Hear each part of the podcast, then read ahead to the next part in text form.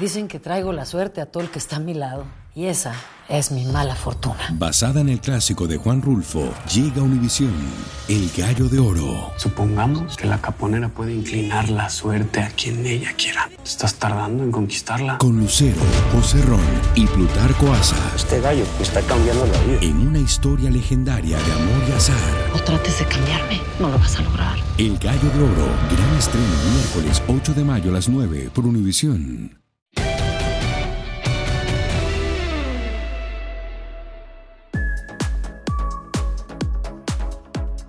Va? Los saludo con muchísimo gusto. Adriana, qué gusto verte, escucharte, pero sobre todo la invitada de hoy. Es eh, nacida del mero este, de Chihuahua, del mineral del Parral, y escuchen este con, corrido que alegre vengo a cantar. Ay. ¿Adivinarán quién es? Es campeona centroamericana, panamericana, este, atleta olímpica, vende moles los domingos, organiza eventos Adriana, ¿tienes alguna pista de quién estamos hablando? Tengo alguna pista. Una de las mejores judocas mexicanas. Le damos la bienvenida en tus zapatos a Vanessa Zambotti. Bienvenida, Vanessa. Hola, muchas gracias por la invitación y muy contenta de estar con ustedes y este pues ya a, punto de finalizar el año y contenta de, de esta invitación y pues estar platicar un ratito con ustedes. Oye, Vanessa, yo tengo una pregunta. Este, cada vez que oigo el, el corrido de Chihuahua y sobre todo con la gran Lucha Villa, ¿qué son las liebres orejeras? Las liebres orejeras, pues son como conejitos orejones, más orejones de lo normal. Ya los conejos son orejones, o sea, esto, se ensañó la naturaleza, ¿o qué? Sí, hay mucho, hay muchos, este, pues, como en toda la sierra tarahumara, pues ahí las liebres orejeras son una característica del, de la sierra, más de la sierra, de, toda la sierra del estado de Chihuahua, y sí son, eh, son como conejitos, creo que son un poquito más chiquitos, pero más, más, más, más orejones, o sea, súper, súper orejón. También hay uno, el, gatonejo, muy conocido también por allá, que dicen que es una mezcla entre gato y conejo. Gatonejo. Una flora y fauna muy diversa en el estado de Chihuahua. Y una flora y una fauna que extrañas. Cuéntanos dónde está ahorita Vanessa Zambotti y qué Fíjate que ya tengo 20 años viviendo aquí en la Ciudad de México y este, pues sí se extraña, se extraña mucho el estar ahí en, Chihuahua. Yo extraño mucho, siempre lo he dicho, el cielo azul, que es un cielo eh, de un azul muy, muy bonito. Y pues el frío, porque ahorita están creo que a menos 3 grados, menos 2 grados, y me gusta mucho el frío.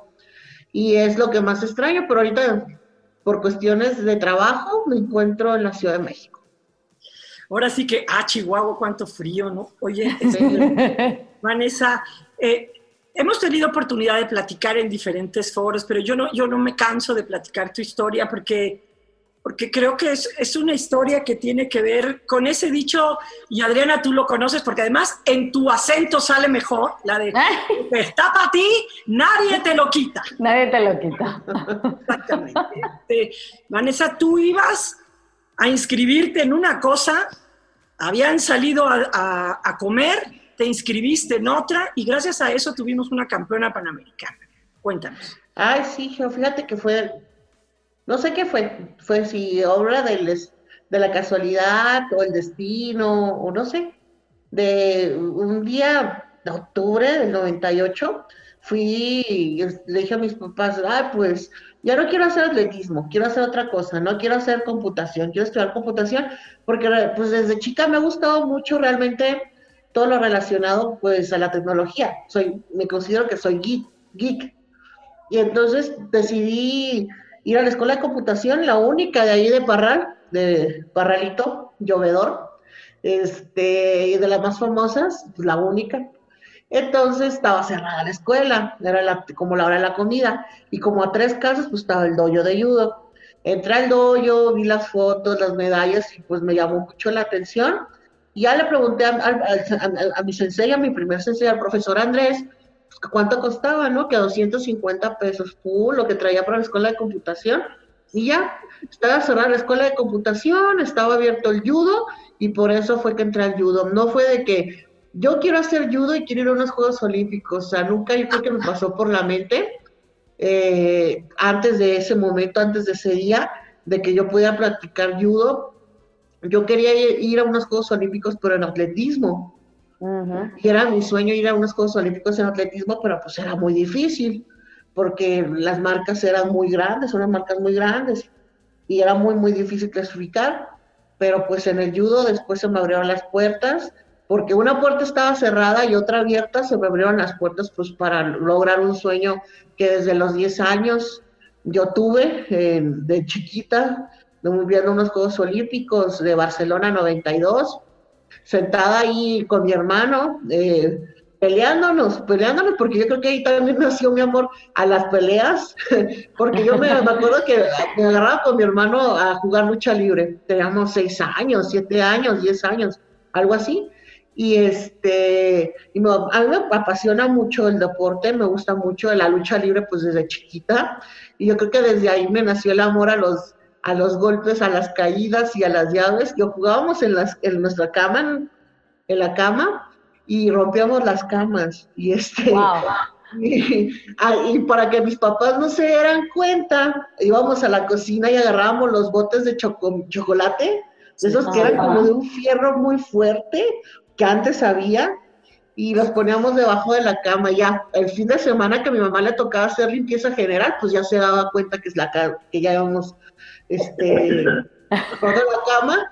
Pero pasábamos todo el, todo el, todo el, todos los, toda la semana jugando luchas. Y ya después, pues viene el atletismo, y los lanzamientos y pues el judo donde donde pues logré un sueño que les digo, tuve desde los 10 años, al ver yo unos Juegos Olímpicos pues de 10 años, me sorprendía mucho aquel, y todavía lo recuerdo muy bien, aquel escenario de, de los clavados, no sé si ustedes se acuerdan, donde fue al aire libre, entonces se veía, yo me acuerdo así perfectamente a mis 10 años, yo veía a Marijose, que Marijose fue mi referente del deporte, Marijose Alcalá, y yo la veía y veía atrás la ciudad de Barcelona porque se veía la toma y dije, híjole, yo quiero ir a unos Juegos Olímpicos como Marijose.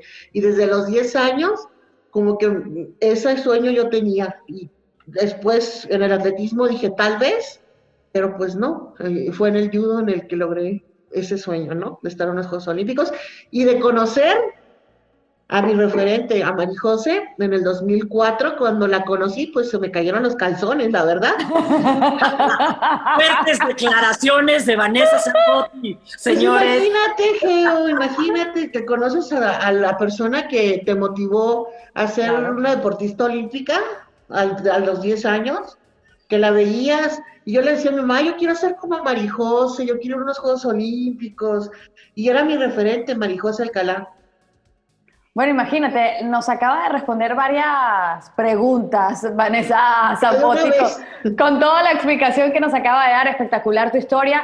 Ahora, yo no creo mucho en las casualidades, yo creo más en las causalidades. Por alguna razón, el judo tenía que atravesarse en tu camino y creo que lo vimos a lo largo de tu carrera, Vane, pero ¿Cuándo te empieza a gustar ese judo? Porque realmente ibas porque querías ser, como tú dices, geek, eh, querías dedicarte a la tecnología. ¿De dónde nace eh, esa pasión y ese cariño por el judo que no era el deporte que tú tenías como meta?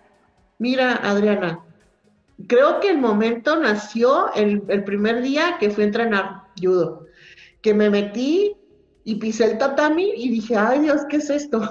Y, sentí este, maripositas en el estómago como cuando alguien te gusta mucho. Y ya más esperaba los martes y los jueves para ir a entrenar, porque entrenaba nada más martes, jueves y sábado, principiante. Y no tenía y entrené casi como cinco meses con un pants y con una sudadera, y así yo era feliz entrenando, porque era otra dinámica, ¿no? el, la dinámica del atletismo, pues, es el contacto con, con la bala, el contacto con la jabalina, pero tener en tus manos a otra persona, moverte, proyectarlo, es una sensación, o sea, que dije, wow, pues ese es el amor de mi vida. Y el primer momento que entré al tatami, este, sentí eso, pero fíjate que no, que no lo sentía tanto como que fuera a ir a unos Juegos Olímpicos, porque lamentablemente en nuestro país, ahorita creo que ha cambiado, hay muchos estigmas, ¿no? De que si eres mujer no puedes practicar un deporte rudo, no un deporte este, de contacto, ¿no? Y creo que esos estigmas y esos se están quitando, ¿no? Y más en el judo de que, ay, es que los pesos pesados nunca salen a competir. Siempre, como en México hay puros pesos ligeros, han ido Juegos Olímpicos pesos ligeros, pues no. Entonces yo, yo ayudo como que no veía que, que por esas, todas esas cosas que me decían la gente y todo eso, de que yo fuera a unos Juegos Olímpicos o a representar a México. O sea, mi sueño era siempre representar a México y yo me acuerdo que yo novata veía que llegaban mis compañeros hombres de, de la concentración en el CEDOM y empezaron a contar todo de que no, es que el entrenamiento, y es que los cuartos, y es que la pista, y es que vimos a Ana Guevara, y es que estaba Alejandro Cárdenas, y yo me quedaba así, y es que yo tengo que ir a entrenar al Comité Olímpico. Pero por esas cosas también de que me decían de que las mujeres no, no son los pesos pesados, no, yo me bloqueaba mucho y dije, pues no. Y fue hasta que una persona que, que me vino a abrir los ojos, y que creía en mí, que me dijo, es que tú puedes ir a unos Juegos Panamericanos, tú puedes ir a unos Juegos Olímpicos y tú puedes hacerlo porque tienes todas las facultades, fue hasta que yo empecé a creer, o sea, porque yo veía a esa persona que creía en mí, que creía que una mujer podría hacerlo y que, creía que un peso pesado podría hacerlo. Oye, Vanessa, ¿dónde sufriste el peor bullying? En, la escuela. En Barral, en la escuela, en el Comité Olímpico. ¿Y cómo no, cuando fuiste una gran atleta? Fíjate que es algo bien raro. Y pues siempre me han a mí bulleado por ser gordita, ¿no? Desde chiquita, pues yo era gordita, y era la, la más alta del salón, la más grande del salón, y te decían, ay, pues es que porque eres una burra, porque, porque eres la más alta y reprobaste año, ya deberías estar en el otro año, ¿qué reprobaste año? O sea, es la mentalidad, ¿no? De, a lo mejor, pues estaban chiquitos, ¿no?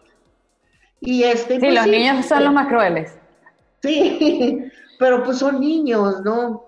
Y este, hiciera el bullying en la primaria, pero creo que a mí no, no, no te digo que este, me afectaba, pues sí, porque pues te duele que te digan cosas, pero de una otra forma yo siempre tuve el deporte para poder, este, eh, no demostrarles, sino ser como una forma de canalizar yo todo eso que yo también traía.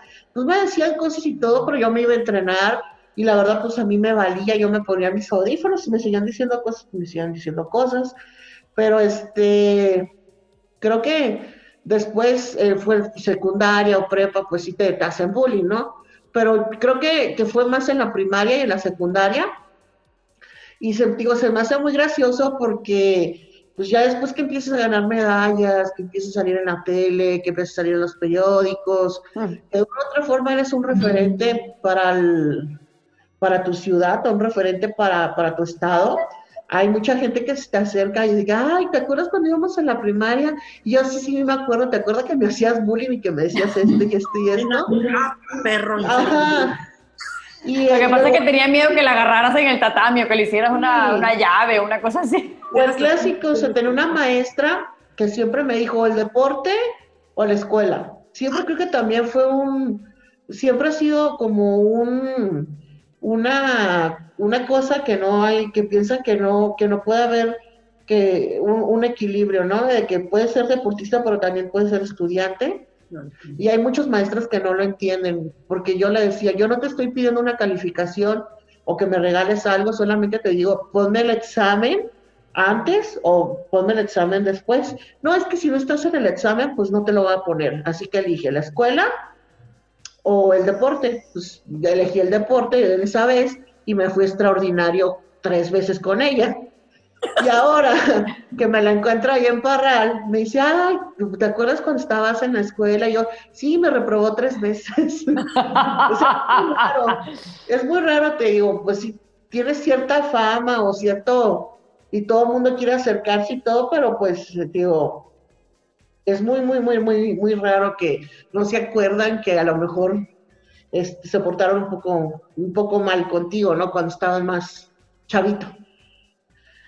Ahora, Vanessa, hablas de, la palabra y lo que significa estigmas, ¿no? Sobre todo en el deporte y, lo que había quizás hace algunos años, que hemos superado muchos, pero todavía seguimos en la lucha de, la igualdad, ¿no? A nivel de deportes. Pero, ¿cómo se forma un atleta a nivel mental, porque uno siempre piensa que los atletas pues nacieron con la autoestima altísima, eh, que se creen siempre ganadores, pero ¿cómo manejar esos estigmas para, aparte, tener que, luchar con, lo que era el deporte como tal, lo que era el judo? ¿Cómo? Creo que a los 16, 17 años que estuve yo, se puede decir, de alto rendimiento, y cuando empecé, creo que quitar todos esos estigmas era porque eh, a mí me gustaba, ¿no? Creo que las cosas las tienes que hacer porque te gustan, no porque te obliguen, y con pasión, ¿no? Y poco a poco, eh, tú, eh, con, tu, con tu esfuerzo, con tu dedicación, con, con, tu talento, ir quitando esos estigmas. Digo, primero, el primer, la primera, las primeras personas que, que yo creo que, que les quité ese estigma fueron mis papás, ¿no? porque cuando me inscribí en el judo, mis papás me dijeron, pero ¿cómo te vas a lastimar? Es un deporte de hombres. Este, pues es un deporte que sigue con el atletismo o métete a otro deporte, pero pues el judo no, ¿no? Y creo que les demostré que pues eh, no sé cómo ser, o sea, el deporte es disciplina, ¿no? El deporte te da muchos valores como la disciplina, te da valores como la perseverancia, y creo que, que todos esos valores los se los empecé a demostrar a mis papás y mis papás cambiaron de opinión acerca del judo, ¿no? Y, y creo que eso eh, se ha dado eh, por lo, también por los resultados, ¿no? Porque pues no solamente pues es el judo, sino hay deportes como las pesas, donde Soraya Jiménez vino a quitar todos esos estigmas que había acerca de un deporte, que es un deporte que hasta hace pocos años eh, fue aceptado en el programa olímpico y donde después de Soraya vinieron muchos atletas que han representado al país, al igual que el taekwondo, eh, con las pioneras, con Dolores No, con, con mi Moni del Real, y que después vino Iridia, después vino la, la tremenda María, a quitar también esos estigmas acerca de un deporte que también es un deporte rudo creo que ese quitar los estigmas te dan los resultados, ¿no? Los resultados que, que, da el deporte, no solamente en medallas, sino en tener tu autoestima alta, en, lograr que, te ejercites tu cuerpo, tu mente y, tu, tu, espíritu, porque por ejemplo en el judo es una filosofía total, en donde también tiene que ir muy involucrado tu esencia. Y, creo que es una forma de de quitar paradigmas, ¿no? Demostrando que, que, a lo mejor lo que pensábamos antes no era, no era real, no era cierto.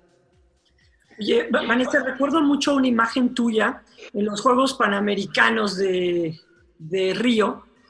Eh, esa pelea por, por, la medalla de oro y, y luego Vanessa, esta, esta este, carcasa dura demostró ser de centro suave. ¿No? Como las paletas de chupapop, son de centro suave.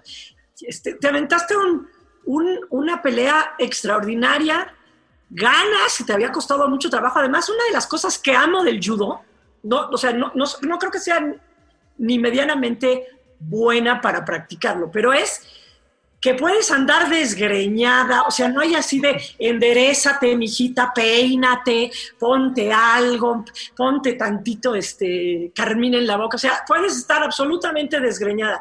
Así acabaste, pero en el podio llorabas desconsolada. Ay, Geo, fueron tantas cosas para esa medalla.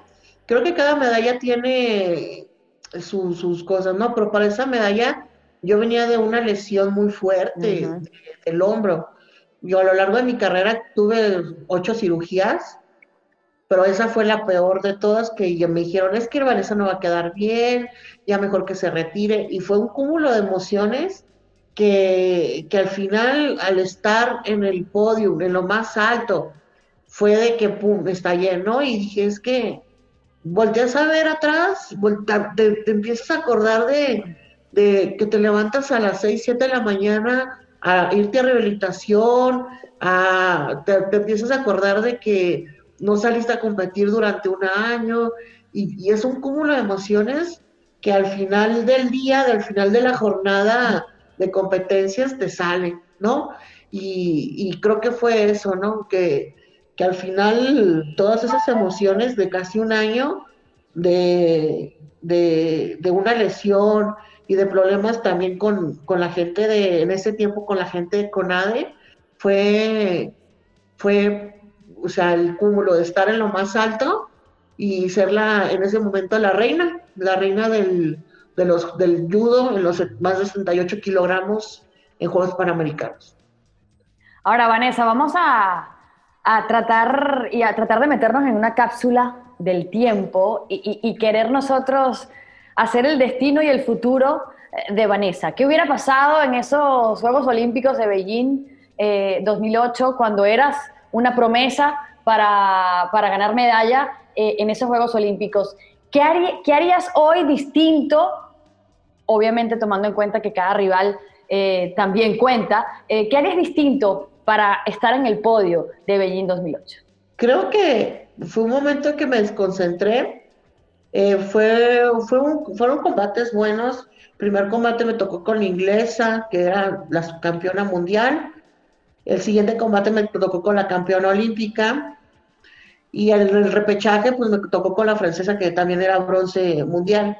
Creo que fueron momentos de desconcentración y, y, fue un momento de que yo sabía que si pasaba el primer combate con la inglesa podía pasar muchas cosas. Y fue tanto que me enfoqué en ese combate que yo creo que después de eso me bloqueé un poco, ¿no?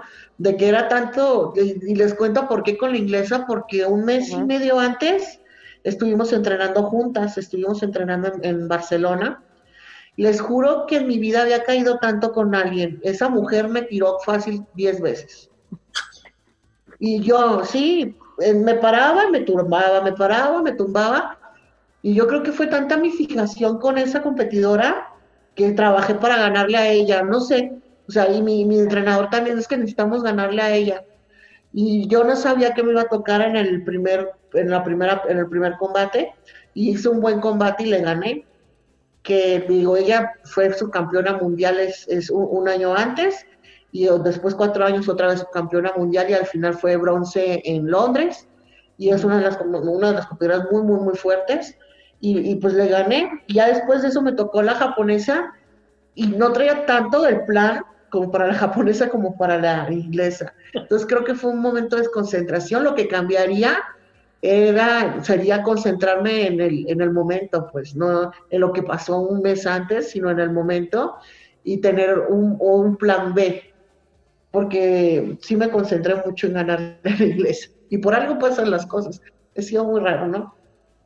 Oye, Vanessa, eh, ¿qué en, el judo, en tu categoría, este, tu alimentación, mientras las de gimnasia, clavados, atletismo de velocidad, tienen que comer, no sé, brócoli con limón y sal. O sea, tú sí podías llegar al comedor con tu, con tu este, charola y decir, sufran, bitches.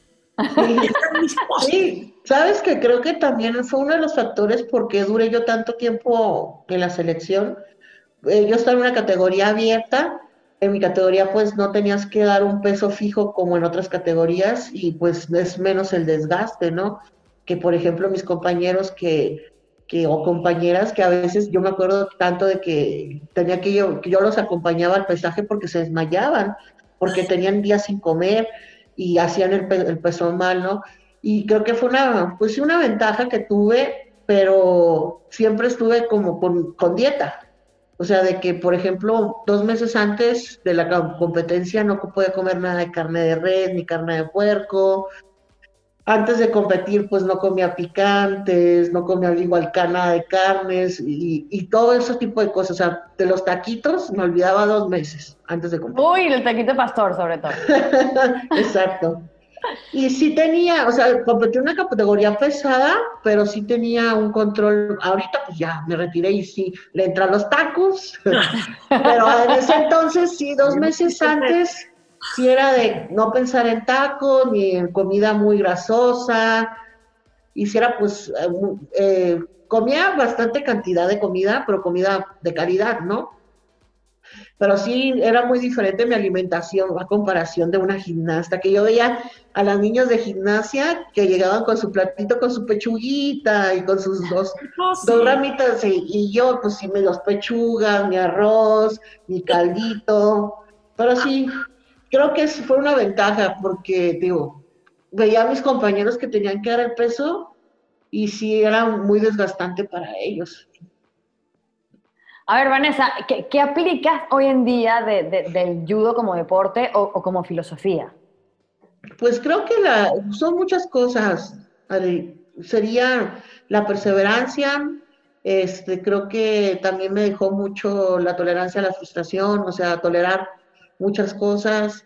Eh, creo que la entrega, la entrega, eh, por ejemplo, ahora que estoy trabajando, hasta que no salgan bien las cosas es que termino, ¿no? Y a veces me quedo hasta las 3, 4 de la mañana trabajando en un video o en un diseño o en lo que me pida mi jefe hasta que quede bien, ¿no? Y era lo mismo del entrenamiento, hasta que no me saliera la técnica, dejaba de entrenar o me quedaba 15, 20, 30 minutos extra y siempre igual en el trabajo, en lo que estoy haciendo ahorita, que estoy trabajando en, una empresa que se llama International Sports and Health, que es una empresa de que organizamos eventos deportivos nos enfocamos mucho en personas de la tercera edad y pues también trabajo en la Confederación Panamericana, digo, hasta que no acabo todo, es hasta que no sale la nota o hasta que no salen las fotografías del día, es cuando ya descanso. Y era igual en el, en el Oye, Vanessa, es que hay que seguir a Vanessa Zambotti en sus redes porque la verdad es muy creativa y muy divertida, ¿no? O sea, aquel video del baile donde periquito al hombro, periquito al hombro,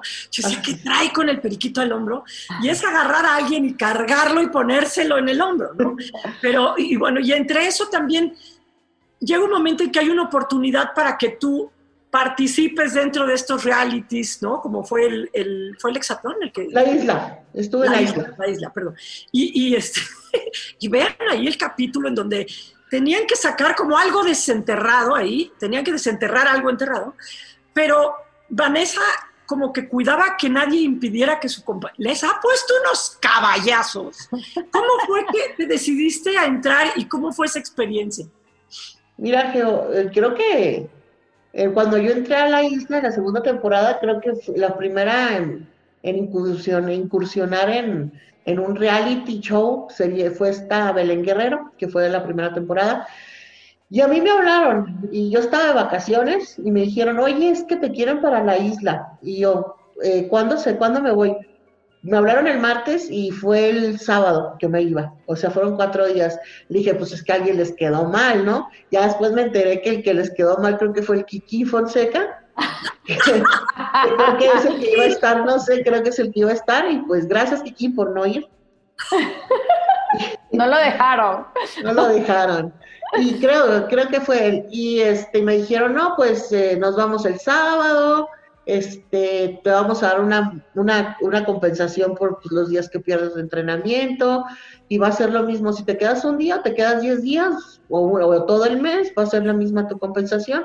Y yo le dije, ah, ok, bueno, vamos a ver, a vivir la experiencia, ¿no? Porque pues yo era fan, fui fan de la primera temporada, lo veía, no, no mucho, pero lo veía y de qué se trataba el, el, el, el reality. Y pues ya fui, este, llegué a la isla, me tocó la isla baja, creo que el peor día de mi vida fue el primer día, me quemé, me isolé y en la noche llovió desde, no sé, desde las 10 de la noche hasta las 4 de la mañana y sin dónde cubrirnos, y fue horrible, fue horrible los primeros dos días. Yo duré 10 días, me lastimé la rodilla y este, yo dije, ya no quiero estar aquí, porque la verdad, o sea, eh, tú es muy diferente de una competencia de judo donde está todo planificado y pues ahí pues la verdad no está nada planificado, te ponen un juego de un día y otro juego diferente el otro, entonces pues no, eh, decidí decirles de que no, yo me quiero ir porque la verdad estoy mala de mi rodilla y llegando a México pues trae un derrame del ojo, trae muchos piquetes de... Viví la experiencia al máximo, o sea, sí me, me tocó las tres, las tres playas, me tocó hacer pues casi todos los juegos, me tocó golpear a mucha gente, me tocó golpear a, Alan. Ahora sí que a Alan iba a aplicar el vuela abuela Alan de Magneto. vuela abuela. Vuela abuela. A Alan de Magneto le apliqué el vuela abuela. Mariteria Alexandri, que es una conductora de, de, ahí del, de la televisora, también le tocó. A Ceci Ponce también le tocó. Le tocó a otro chavo que era el pescador, un pescador, también le tocó y fue pues nada más que nada, pues para que sintieran el poder zambotino.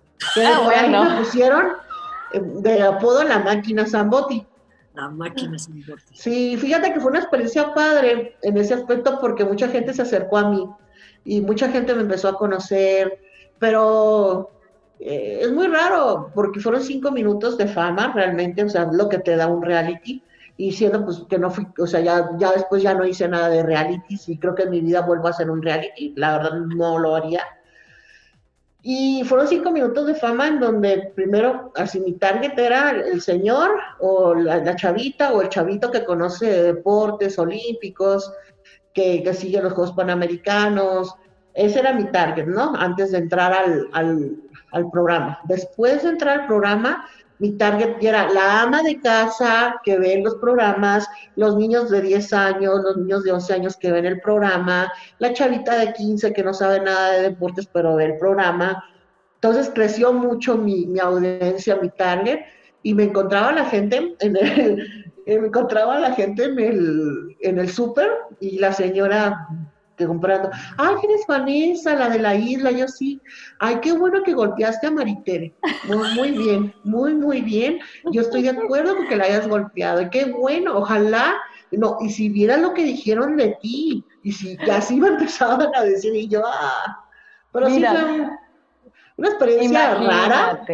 Sí, porque pues, eh, rara porque, mira, no eran eh, eh, deportistas. Tú convives con deportistas en los eventos grandes, ¿no? En los Juegos Panamericanos, Juegos Olímpicos, que hay cotorreas que con tu María, que con tu Rommel, que con, con Yair, o sea, cotorreas con la gente, ¿no? Pero somos deportistas. Pero ahí eran puros eh, actores o cantantes y pues así de que pues es otro mundo, ¿no? Claro, tenían algo en común, por supuesto, los atletas. Y Imagínate tú, de verdad que a veces uno no entiende pues, el, acceso ¿no? y la exposición que puedes tener en ese tipo de eventos, pero que te digan Vanessa la de la isla, después de todo lo que has pasado en tu carrera, para que te reconozcan por la isla y no como judoka, pero bueno. Exacto, o sea, que, 14 años de carrera, campeona de Juegos Panamericanos, hay otros Juegos Olímpicos, y pues no era Vanessa la yudoka, sino Vanessa la de la isla. Ahora, ¿sabes qué? Em, Geo y yo, Vane, tenemos, queremos saber, nosotros somos curiosas, ¿no? Por supuesto somos comunicadoras, pero siempre somos curiosas desde que inició eh, en tus zapatos este podcast. Queremos saber los detalles y todo lo que ocurre a lo mejor en una, en una Villa Olímpica. Nos gustaría que nos digas este, qué es lo más lo más impresionante que viste que en una Villa Olímpica y dijiste, porque tenemos nosotros un pensamiento de que a lo mejor la Villa Olímpica es así como que eh, una comuna, todo el mundo, todos contra todos. Cuéntanos cómo se vive una Villa Olímpica, los intrínsecos. Realmente sí es así. Bueno, a mí no me tocó ver nada, ¿no? Pero, o sea... Ah, Vanessa. Vamos, Vanessa. vamos. No, mira, con decirte que en tu kit de supervivencia, lo primero que te dan son condones. Así te la voy a poner. te dan que, te, te dan en tu así, te dan que tu cremita, tu champú, tu jabón, pero lo primero que está hasta arriba son los condones. Y sí, es muy raro porque, por ejemplo, a la entrada de las villas en, en Río había máquinas expendedoras de, de, condones. O sea, es, es tanta la... La hormona. La hormona que anda suelta ahí. Suelta. El encuentro cercano de todos los tipos, con todas las nacionalidades. Exacto, se convierte ahí cualquier... Sí, son, fíjate que eso son una de las cosas que más me, me asombran, ¿no? O sea, que ahí este, hay de toda la convivencia, ¿no? Pero también me asombra, por ejemplo, las delegaciones grandes, como Estados Unidos, Francia, Holanda, Alemania, Japón, bueno, digamos grandes y poderosas económicamente hablando, traen todo, traen, este, traen todo, traen todo, todo, todo, que traen eh, en los, eh, son los edificios y abajo están los estacionamientos. Los estacionamientos los equipan con cocina, o sea, traen chefs especiales también, aparte del comedor, que el comedor es una cosa espectacular, que son cinco islas en los comedores enormes, de diferentes tipos de comida de todo el mundo. O sea, si tú no comes, este, si tú tienes eh, dieta halal, que es como dieta árabe, es puro, puro árabe. Entonces, y tu McDonald's abierto 24 horas al día, que puedes ir a comer McDonald's. Y es, y, muy extraño, y dirán, pues muy extraño porque supone que los deportistas comen bien, es el lugar que más cola tiene en toda la villa. En toda la villa, en McDonald's, está y ves a los deportistas con unas bandejas de dame cinco hamburguesas y 20 Y las papas fritas, que son las mejores. Y nada más hay eh, un tipo de hamburguesa, dos tipos de hamburguesa, que es el cuarto y la Big Mac, los nuggets y papas. Es lo único que, que tienen. De Estoy salivando, hijas, espérense. Sí, no, Anne. Y, digo, y en las villas, a mí me sorprendía tanto de que, por ejemplo, hay un camioncito que recorre y todo, pero tú, por ejemplo, en esos equipos que son muy grandes, ellos traían carros eléctricos de golf o bicicletas eléctricas, patines eléctricos, así, o sea, un montonal, un montonal, y uso exclusivo para la delegación de Francia o delegación de Estados Unidos. Y pregúntame la de México que teníamos en China.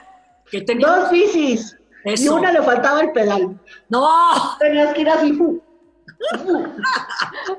Mientras veías a los Estados Unidos en carro eléctrico, o en patín del diablo eléctrico, y te ibas en tu bicicleta toda cucha. Eso me impresionaba mucho porque dice, no inventes, ¿cuánto dinero tendrán para tener su propio chef abajo? Tener salón de juegos. Pues y este, y aparte, eh, tener toda esa infraestructura, no.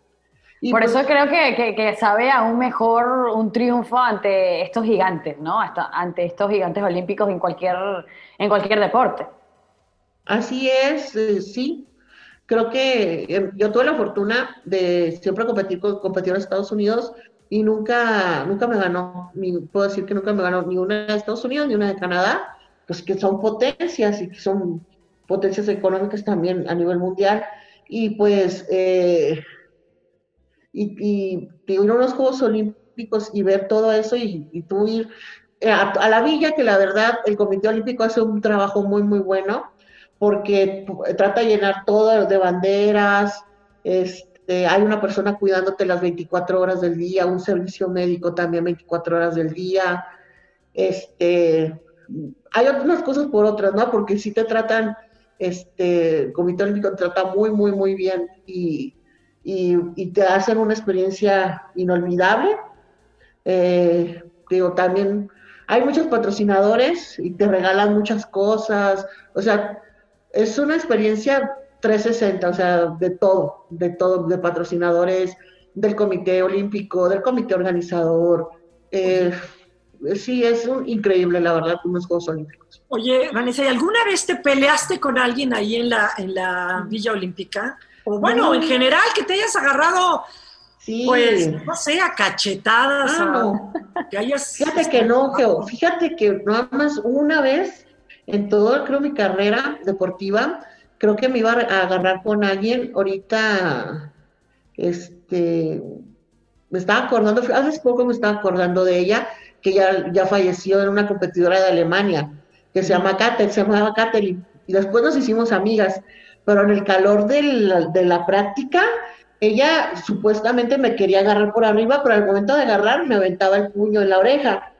Yo le dije, tranquila, ya me lo volví a voltar, dije, tranquila, me lo volteé a, la tercera vez, cuando lo aventó yo le aventé el codo por abajo y le pegué en las costillas. Y me empujó, le empujé, me miró y la miró, no es cierto, no. lo empujé. Y este, y ya no me ve mi entrenador y sale corriendo, mi entrenador y se pone en medio tranquilas. Y ya me empieza a decir cosas en alemán y yo le empiezo a decir cosas en español no me digas lo que le dijiste, o bueno, sí, dinos. así, yo bájale, bájale. Porque si no vas a... Hija de tú. Haz el pin, pin. Y ella empezó a decirme en alemán. Dije, yo no hablo alemán. Lo bueno es que no hablo alemán, porque si no me verá. Y ya después, al día siguiente, ya nos damos, me da la mano, me dice, sorry. Y yo, sorry. Y ya. De ahí ya nos, ya no, nos hicimos amigas de Facebook. Ah, fíjate. Con distanciamiento social. Sí, y es la única vez que yo recuerdo que me haya aprendido así. Ahora, Vane, tú, tú, comentabas cómo es todo el protocolo y cómo es todo, pues la logística de lo que significa una Villa Olímpica. Y en los momentos en que vivimos, el Comité Olímpico y el Comité Organizador siguen con la premisa de que va a haber Juegos Olímpicos en el 2021, pero todavía ahora estamos apenas empezando a, pues a, recibir la vacuna en Europa y en algún tiempo va a llegar también aquí a, América. Ahora, ¿tú crees posible, tú ves viable, después de haber vivido lo que significan unos Juegos Olímpicos, que, que estos Juegos Olímpicos se puedan llegar a cabo en el 2021? Creo que ahorita como van las cosas, sí, pero van a ser muy atípicos. Van a ser unos juegos donde a lo mejor no vamos a tener público, en donde se van a hacer las medidas de sanidad muy, muy estrictas y van a ser unos juegos atípicos totalmente. Creo que hasta con menos atletas o menos deportes, de que se lleven, se van a llevar. Pero van a ser unos juegos eh, a lo mejor sin, sin público, ¿no? Y se entiende, ¿no? Pero... Eh, Pero oye, yo, a mí me preocupa mucho la villa. ¿Tú crees que la villa siga manteniendo su pasión, la siga teniendo en ah, pues, Se repartan condones, tapabocas, máscaras, pero los condones, ¿no? Pues sí, que se reparta hasta gel antibacteriano, nomás no lo vayan a confundir con otra cosa, pero... Porque si no iba a estar dura la cosa, pero, pero creo que, que es tomar conciencia, ¿no? Del momento en el que estamos viviendo y del momento en el que eh, hay que hacer cosas, eh, de lo que tienes que ir a lo que vas, ¿no? Y, y, tenemos de tomar conciencia de que, de que el uso del cubrebocas, de las medidas extremas, de la Susana distancia, en este momento es nuestra nueva realidad. Yo no sé si para agosto del próximo año ya la mayoría de la gente pues, podamos tener la vacuna, pero por el momento es lo que tenemos y es lo que debemos de ajustarnos, ¿no? Ojalá que ya el próximo año digo, para esas fechas ya, ya se pueda tener la vacuna, decir, ah, ya está vacunado, puede ir a los juegos y que funcione, ¿no?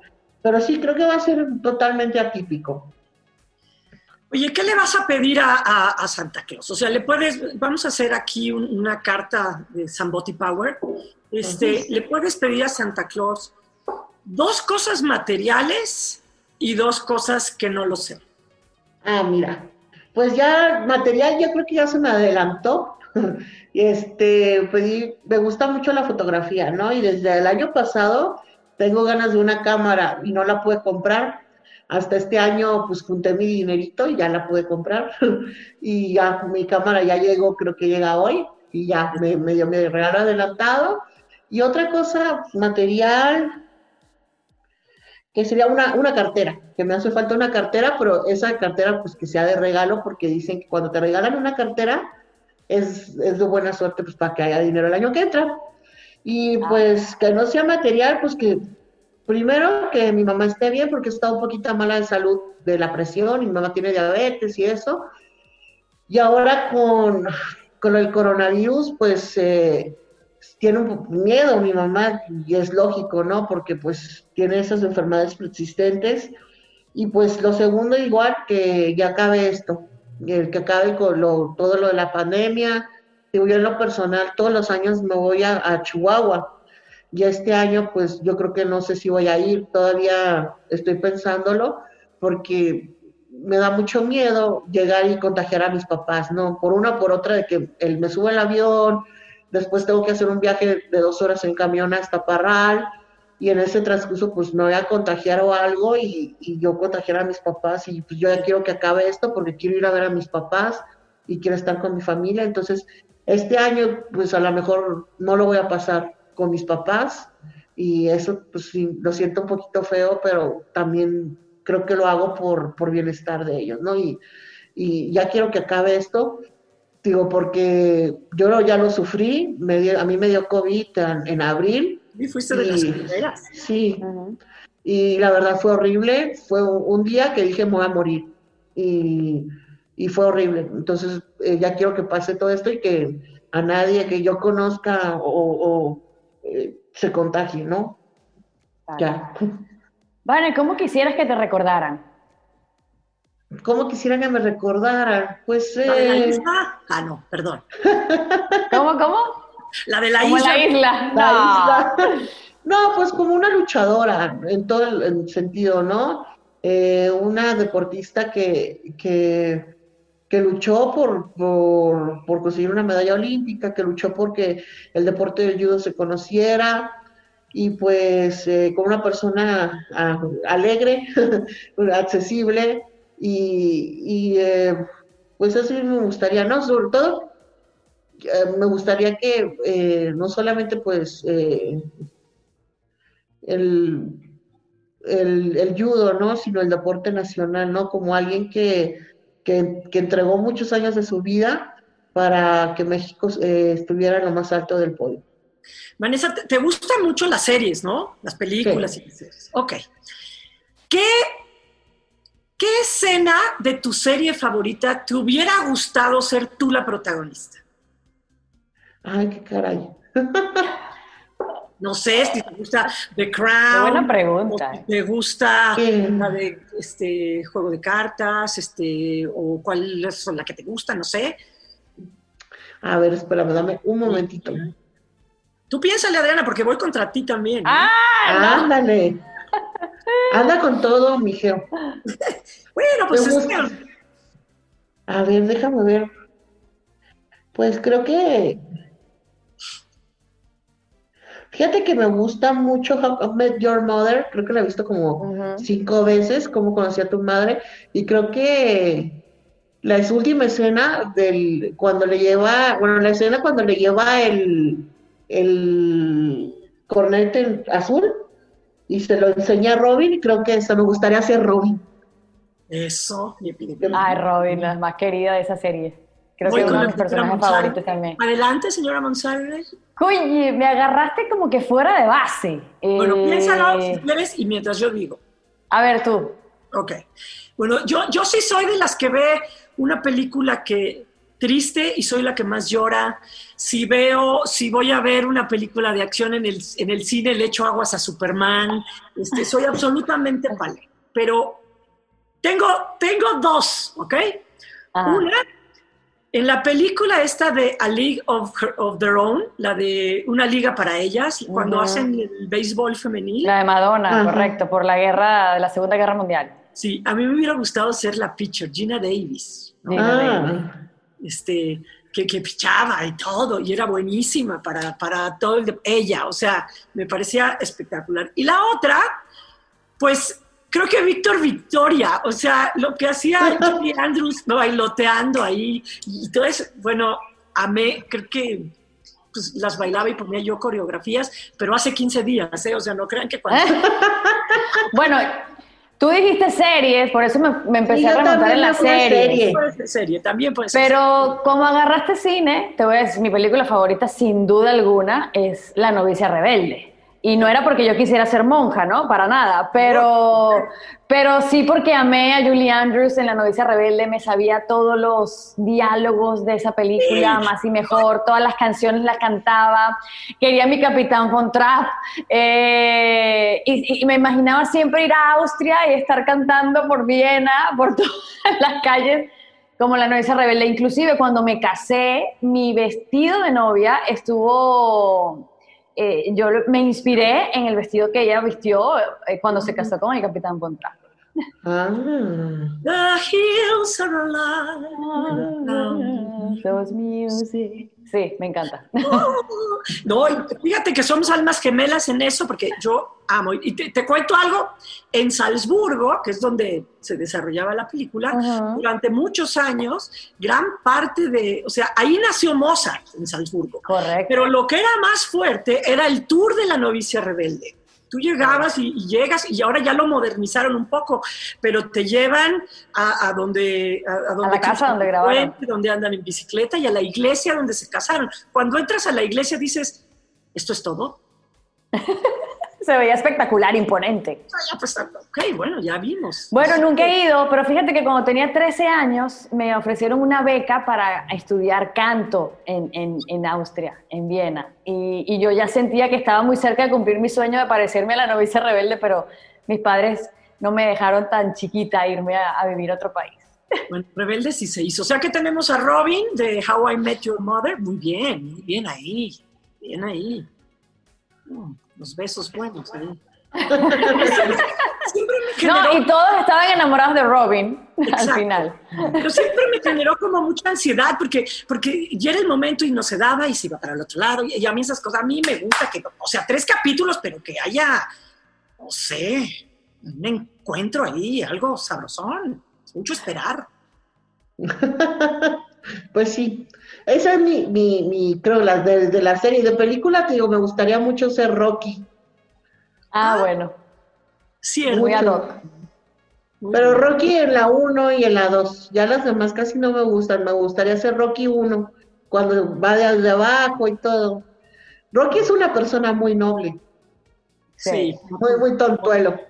Como tú, y una historia de superación muy linda, muy parecida a la de muchos atletas, ¿no? Sí. Eso será mi película y mi serie. Sí, eh, además tú eres una persona muy noble. Creo que después de esta plática se confirma, Adriana, que tiene el centro suave, Iván Zambotti. este, cuando dijo que, que, la categoría es de 68 para arriba, hijo, yo, yo he llegado a pesar 68 kilos, pero no me... No, más de 78. Más de 78. Eso, o sea, yo hubiera estado en el límite de la categoría. Sí, sí, debo de haber pesado 68, 100. Entonces ya me hubiera tenido que medir con, contigo. Y no sé, te hubiera aplicado la estrangulación. ¿Te han estrangulado alguna vez? ¿Te han quitado? Sí. sí. Sí, pero no me, me han estrangulado, pero no me he quedado dormida. Es que, ¿y tú has Pequeño detalle. ¿Tú lo has hecho? ¿A quién estrangulaste sí. por primera vez? ¿Algún novio? ¿Vecino? No, no. A mi hermana. ¿Por? Sí, porque estaba portando mal y le dice, toma. Y se, se fue. Se fue. ¿Y la despertaste tú? ¿Qué hay que despertar? No, pues una cachetada, levántate. Me dice, ¿qué me pasó? Nada, nada. Te quedaste dormida. Imagínate ir a decirle a tu mamá, no estrangulé a mi hermana y no reacciona. Ay, no, qué horror. Bueno, Vanessa, un placer haber estado contigo, ponernos en tus zapatos, eres una historia de superación hermosa, eh, un atleta de alto rendimiento que gracias a Dios pudo también recibir todo ese reconocimiento por el cual trabajó, muchísimo éxito, eh, siempre México te, te, estará agradecido por, por haber representado a tu país de una manera tan digna.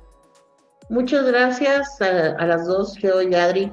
Y este, pues eh, nada más, no sé cuándo va a salir el programa, si sale antes de Navidad o después de Navidad, pero les deseo feliz año y felices fiestas a todos, a ustedes.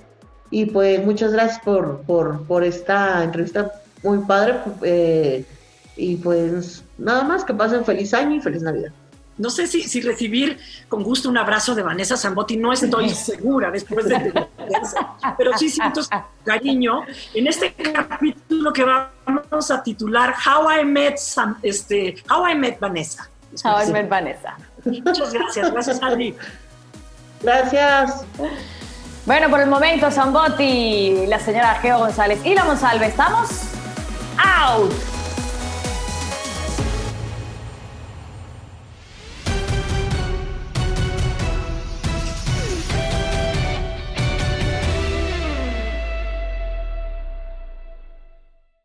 Dicen que traigo la suerte a todo el que está a mi lado. Y esa es mi mala fortuna. Basada en el clásico de Juan Rulfo, llega Univisión, El Gallo de Oro. Supongamos que la caponera puede inclinar la suerte a quien ella quiera. ¿Estás tardando en conquistarla? Con Lucero, José Ron y Plutarco Asa. Este gallo está cambiando la vida. En una historia legendaria de amor y azar. No trates de cambiarme, no lo vas a lograr. El Gallo de Oro, gran estreno miércoles 8 de mayo a las 9 por Univisión.